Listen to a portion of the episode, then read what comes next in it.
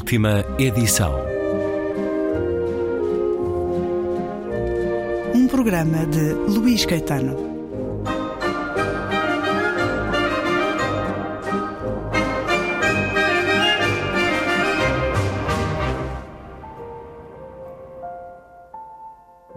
Aprendí de alguien de mi familia justamente, que era mi, mi abuelo, de que era fundamental tener a nuestros muertos muy presentes, ¿no? Y yo los tengo muy presentes. Por ejemplo, en mi casa tengo unas copas que me hizo un artesano. Son unas copas de cerámica.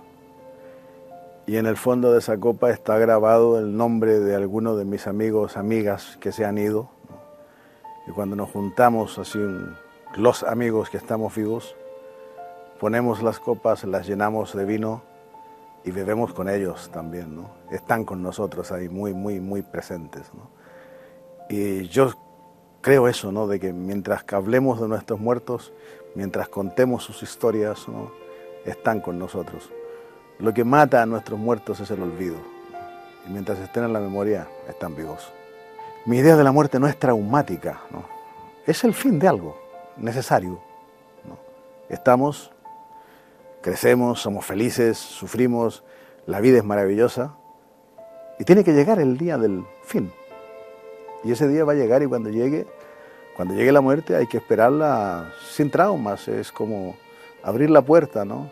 Y decir, bueno, aquí estoy, vamos, se acabó.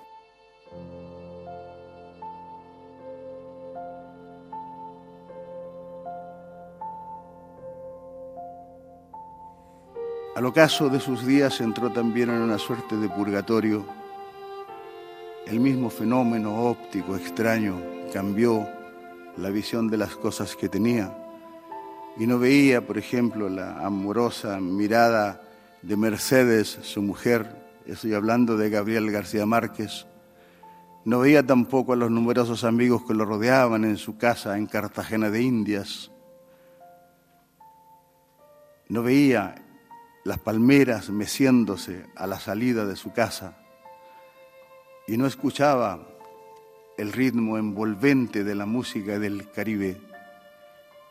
Lo que en ese purgatorio al que había entrado sin necesidad de pagar ninguna culpa era tal vez el camino selvático que lleva hacia Macondo. Y en ese Macondo lo estaba esperando otro anciano, el coronel Aureliano Buendía, del que todavía le faltaba por escribir y contar más de mil batallas que dio en su vida y las perdió todas. Y lo que oía no era el suave rumor de la vegetación que adorna las calles de Cartagena de Indias. Lo que oía era el rumor fiero de la selva de Aracataca, el rugir de los jaguares en lo más profundo de la selva, el cantar melodioso de los tucanes, todo lo que había existido llenando de color todas las páginas que escribió. Y en esa suerte de purgatorio, en donde debía arreglar las cuentas con el coronel Aureliano Buendía, o con otro coronel que se quedó esperando una carta que jamás llegó. Empezó también a apagarse esa extraña y maravillosa luminosidad, hasta que un día los amigos y quienes lo amamos tuvimos que decir, qué tristes estamos, Gabriel García Márquez murió. Y el otro le ocurrió exactamente lo mismo al final de, su- de los días. Esa misma transformación óptica hizo que pasara a través del cuerpo y de la cara de Eliana, su esposa, que no viera la fotografía de su amigo Pablo Neruda, con el cual bebía un vino todos los días en su casa, en un barrio de Santiago. No vio tampoco, no veía los rostros de los amigos que le rodeaban, ni los miles de adornos de mar que había en su casa y no escuchaba el rumor triste de la ciudad de Santiago. Lo que veía pasando a través de la corporalidad de sus amigos y de su familia era tal vez el último paso antes del continente americano y la Antártida. Estaba mirando el Cabo de Hornos y estaba esperando que desde más al sur del Cabo de Hornos apareciera por fin ese barco que desde hace 400 años navega, un barco maldito que se llama Caleuche y que está esperando la llegada de un capitán generoso que lo conduzca a la libertad de la mar abierta. Y lo que escuchaba era el rumor sordo, brutal, cruel de las olas del fin del mundo. Y así, en esa suerte de purgatorio, también se fue apagando hasta que los amigos y quienes lo quisimos tuvimos que decir, qué tristes estamos, ha muerto Francisco Coloane. Entonces, estas dos, estas dos aproximaciones que he tenido al purgatorio me hicieron pensar que como la vida tiene un rumbo muy determinado, una fecha de caducidad incierta pero existente e ineludible, me hicieron pensar que tal vez algún día me va a tocar también entrar a ese purgatorio. Y me alegra saber que no va a ser un purgatorio triste, porque va a ser un reencuentro con todos los personajes que viven en mis libros. Y ahí vamos a arreglar muchas cuitas que tenemos y muchas aventuras que no alcanzaron a ser contadas. Obrigado.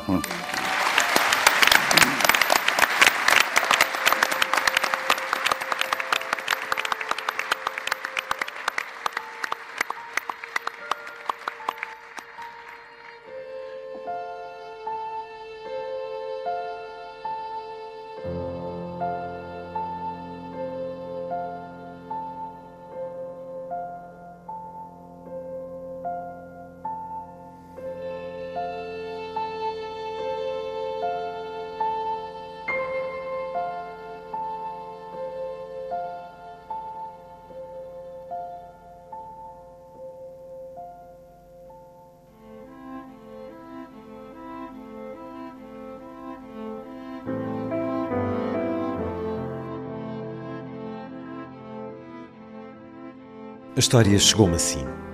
Chamava-se Luís e era cozinheiro. Dizem que um dos melhores.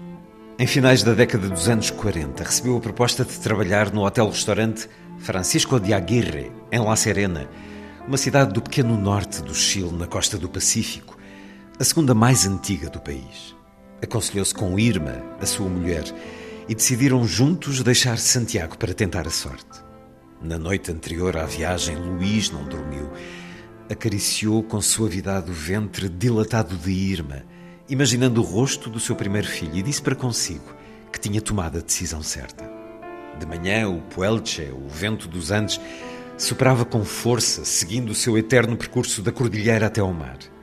Remoinhos de ar pintavam-lhe rubores nas faces, mas estou convencido de que não era aquele vento que lhe nublava a vista quem teve de deixar o seu lugar para procurar fortuna noutras terras, sabe que as recordações da vida que se deixa pesam mais do que as próprias circunstâncias dessa partida. Quanto não haveria de lhe custar fechar a chave aquela que tinha sido durante anos a sua casa da capital na rua Pedro Mira? O Ford Custom estava impoluto, tinham revisto e polido com esmero para o longo périplo que os esperava. Acabou de carregar o automóvel e, sem olhar para trás, agarrou na mão de Irma e arrancou. Tomaram a estrada pan-americana, a mítica Rota 5, que atravessa o país na vertical de um extremo ao outro e que tantas vezes percorreria para chegar à Patagónia. Só que desta feita o fez na direção oposta, rumo ao norte. Sei que conduziu devagar para evitar os sobressaltos e os enjoos da companheira. Os primeiros 400 quilómetros decorreram suaves e sem problemas. Sei também que por alturas de Oval e Irma começou a sentir fortes dores e decidiram fazer uma pausa no primeiro hotel que encontraram. Chamaram um médico. Veio uma parteira. Dois dias depois, a 4 de outubro de 1949, teve lugar o parto. Poderiam ter-lhe posto o nome de Ulisses, porque o seu nascimento era o de um viajante. Mas chamaram-lhe Luís, como o pai. Luís Humberto Sepúlveda Calfucurá. Hoje Lucho está morto. O coronavírus, o bicho mau, matou-o. 46 dias de luta, a sua, de esperanças, as nossas, de mano a mano com a doença, de mensagens cotidianas à família. 46 longos dias à espera do boletim clínico do meio-dia e do milagre que não chegou. No dia 16 de abril de 2020, às 10h16 da manhã, Lúcio entrou no mar como os florentinos chamavam à morte. Luís, capitão de todos os mares e de todas as companhias e de todas as campanhas do Greenpeace, Quebrou amarras no Hospital Universitário Central das Astúrias, em Oviedo, a poucos quilómetros da sua casa de Rijon e do bravo mar Cantábrico, que foi seu vizinho durante os últimos 23 anos da sua vida. Nesse dia algo se apagou em mim e desde então ando como que às escuras, perdido e desorientado, necessitado de movimento. Por isso, acabei por aterrar em Lisboa, na casa de outro amigo da alma comum, desaparecido quatro anos antes, o escritor mexicano António Sarabia, o meu invisível anfitrião e companheiro de trabalhosas horas de exercício da memória, e plantei aqui umas poucas coisas, não sei por quanto tempo, no país onde a doença de Luís começou a manifestar-se durante o Festival Literário Correntes de Escritas, na cidade marítima, na Póvoa de Varzim, que foi onde nos despedimos com um até breve irmão, com um abraço apertado, a 22 de fevereiro de 2020. Era a última vez, na altura, não o sabíamos. É um momento do texto de Daniel Mordzinski para o livro Mundo Sepúlveda, que é escrito com o seu amigo Luís Sepúlveda. É um livro feito de muitos textos de Luís Sepúlveda que já lemos em tantos livros. Nós temos todo o Luís Sepúlveda publicado em Portugal, até textos de livros que fizeram juntos, como essa grande viagem até ao sul, até à Patagónia. Daniel Morsinski fotógrafo. El Rossito, inventor da Fotinsky, como lhe chama aqui Luís Sepúlveda. Bem-vindo uma vez mais à Rádio Antena 2, Daniel Morsinski. Conversei convosco quando fizeram essas últimas notícias do Sul. Conversei com o Luís muitas vezes aqui e noutros lugares. Este livro, agora publicado com muitas fotos de Luís Sepúlveda e muitos textos dele e seus também, muitas memórias textos de Luís Púlveda sobre as fotografias, sobre lugares, sobre pessoas, sobre muitos amigos comuns que tiveram. É uma despedida ou uma pacificação este livro? Para que ele se mantenha sempre consigo, sorrindo?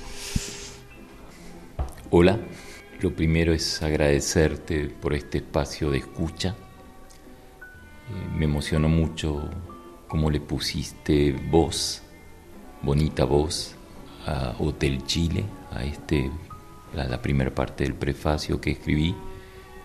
Aprovecho para saludar e felicitar al tradutor porque hizo un gran trabajo. J. Teixeira de Aguilar, não tinha referido, ia referir agora. Mundos Sepúlveda, podríamos decir, son muchas cosas a la vez. Fíjate que de todos los libros que hago, y me siento un afortunado, son aquellos en los cuales comparto la mirada con mis amigos escritores mis preferidos. Tengo libros de retratos, pero son aquellos, como decía, en los que la pluma del escritor y mi mirada dialogan en busca de una tercera dimensión, digamos. La primera es la de la escritura, luego mi mirada de hombre de imagen, y una tercera mirada que solo es posible cuando dos personas que se respetan y se quieren miran, pero sobre todo sienten lo mismo. La prensa nos ha acostumbrado, la prensa en papel, a que una foto en general tiene una dimensión pleonásmica, el pie de foto explica lo que ya muestra la foto y muchas veces la foto muestra lo que ya está implícito en el texto. Y por eso es tan importante estos libros donde un hombre de imagen y un escritor crean esas pasarelas. A lo largo de los muchísimos viajes que hicimos con Lucho Luis Sepúlveda, tú evocabas eh, ese libro que me ha dado tantas alegrías, que es Últimas Noticias del Sur. Lucho me contaba historias algunas increíbles, Durante muchos años yo me pregunté cómo puede ser, por qué diablos no las escribía. Y cuando falleció ese maldito 16 de abril que mencionaste, me di cuenta que me las contaba para ponerlas a salvo. Y ante ese tremendo dolor de la muerte de un amigo de 30 años, lo que me ayudó como bálsamo, como remedio, como cura para salir del pozo fue pensar en ese libro que quería, que me hubiera gustado haber hecho con él.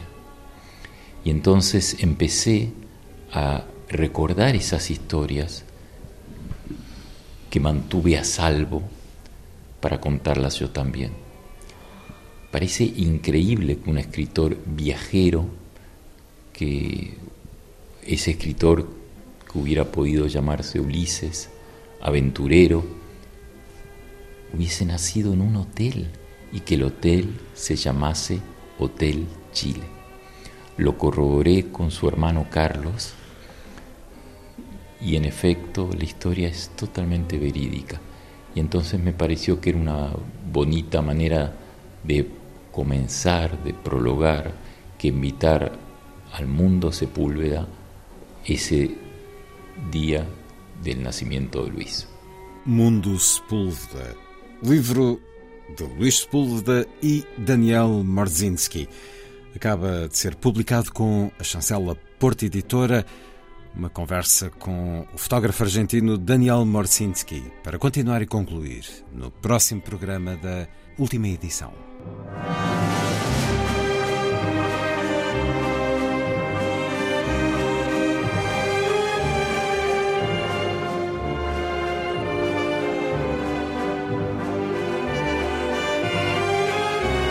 Última edição.